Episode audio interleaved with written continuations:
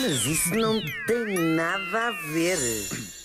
Bora. Pois é, bicho, eu creio que já toda a gente se perguntou ou tentou imaginar como seria alguém acordar de repente de um coma e deparar-se assim pela frente com este bonito quadro Que o mundo que a humanidade está a claro. viver. Eu acho que já toda a gente pensou, tipo, como é que Sim. será acordar, não é? Imaginem, o mundo parado há um ano, como é que se diz isto? Alguém explica, não é? Toda a gente fechada em casa, armada em padeira, a plantar eh, monsteras deliciosas.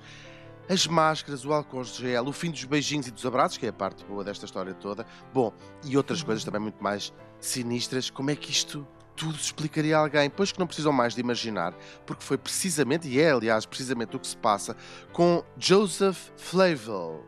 Joseph Flavel. Hum. Joseph Beijinhos Flavel. se nos estiver a ouvir, provavelmente não, não está. Bom, este miúdo é um rapaz inglês de 19 anos e foi passado a ferro por um carro no dia, levou uma panada de um carro no dia 1 de março do ano passado, três semanas antes do Reino Unido entrar em confinamento. E passou os 10 meses seguintes em coma num hospital. Felizmente ele foi recuperando de algumas lesões cerebrais com que tinha ficado e começa agora a responder aos tratamentos e a ganhar consciência. Ele não faz ideia o que é o Covid, apesar de ter apanhado duas vezes Covid durante este tempo que tem estado no hospital e, o muito menos tem É verdade. Meu Uau, Deus. É descrição. verdade. E muito menos tem consciência desta pandemia, claro, à escala global. A família agora não sabe exatamente como é que vai começar a abordar o assunto e não é para menos, não é? Não há nada pior do que aquelas conversas que começam. "Ah, então é assim. Sabes? Senta-te aí. Ah, já estás sentado. Bom, a própria tia do Joseph disse numa entrevista ao Guardian, e penso que todos nós nos revemos nisso, que se alguém lhe contasse há um ano atrás, a ela, não é?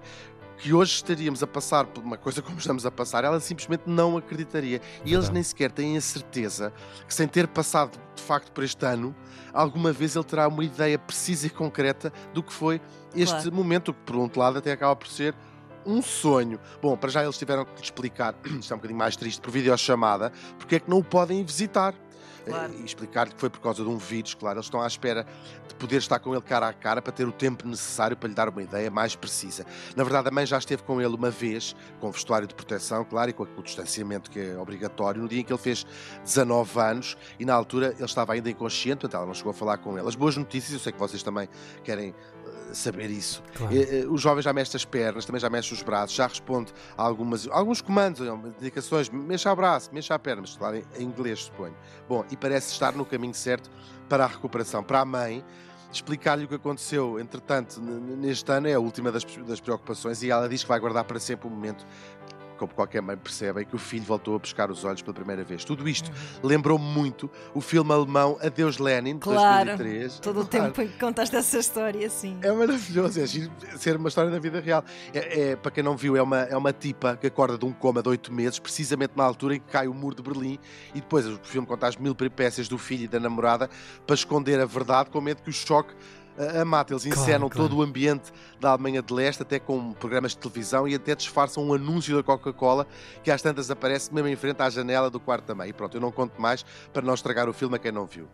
Estou a brincar, Mas- eu adoro mas- estragar mas é- filmes às pessoas. A mãe morre no fim. A mãe Não, morre. não no conto. A mãe morre no fim. Que horror, que horror. Mas não estraga o filme. Não estraga o filme, que o filme eh, vale a pena ver. Olha, desejamos aqui umas beijinho de memórias ao Joseph, uma- um grande beijinho para a mãe também. E pronto, também para o realizador do, e para os atores e para toda a equipa técnica. Técnica. Grande beijinho do- se nos estiverem a ouvir. Um grande beijinho e gostei muito, gosto muito de vos ver trabalhar a todos. Como disse o escritor e cientista Isaac Asimov, as pessoas que acham que sabem tudo são uma ri- irritação profunda para aqueles de nós que de facto sabem tudo. Uma... Podia ter sido um Vander da tem Podia ter sido. E, não é super irritante, a própria frase Já É, sim, deixa sim. tem claro. razão claro. ela mesma. Sim, É sim. verdade, dúvida.